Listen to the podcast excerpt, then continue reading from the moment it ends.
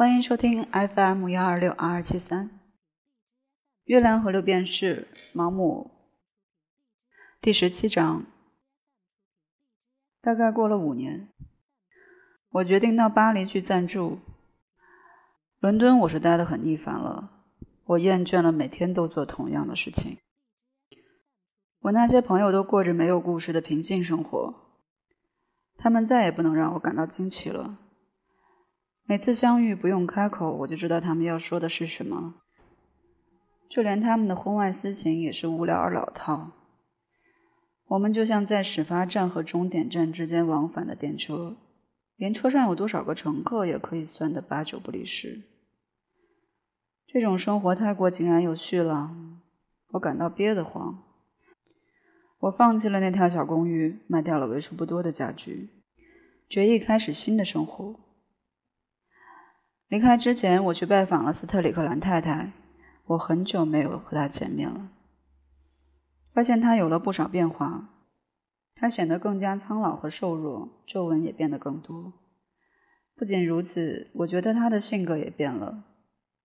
她的生意非常兴隆，如今把办公室设到了法院路。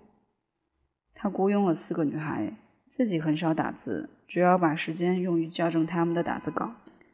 他想让打印稿显得很精美，所以大量采用蓝色和红色墨水。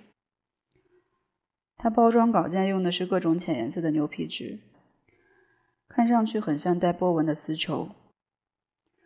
他已经树立了整洁和准确的声誉，但他始终认为自食其力不是光彩的事情，总是不忘让你知道他的家世有多么显赫。他在聊天时会忍不住提起某些大人物的名字，让你明白他的社会地位并没有下降。他有点羞于提及他过人的勇气和出色的经商能力，但乐于谈论第二天晚上要去南肯辛顿某位御用大律师家赴宴。他会兴高采烈地说他的儿子在剑桥读书，也会面带微笑地讲到刚成年的女儿在各种舞会上如何迷倒众生。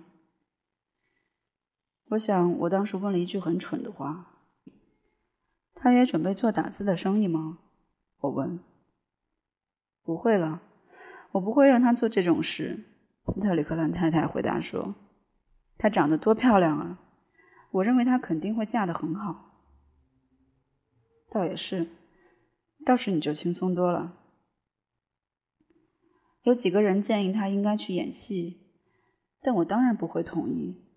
所有重要的剧作家我都认识，我随时能让他有角色可演，但我不喜欢他跟三教九流的人混在一起。斯特里克兰太太这种自命清高的态度，真叫我直打冷战。你有你丈夫的消息吗？没有，从来没听说过他的事。我估计他已经死掉了。我去巴黎，也许会遇见他。你希望我让你知道他的情况吗？他沉吟了片刻。如果他真的很惨，我愿意给他些许帮助。我会给你寄一笔钱，你可以慢慢给他。假如他有需要的话。你的心地真是善良，我说。但我知道他提出这件事并非出自善心。痛苦使人高尚这种说法并不符合事实。幸福偶尔会使人高尚，但至于痛苦，在大多数情况下只会使人卑鄙和恶毒。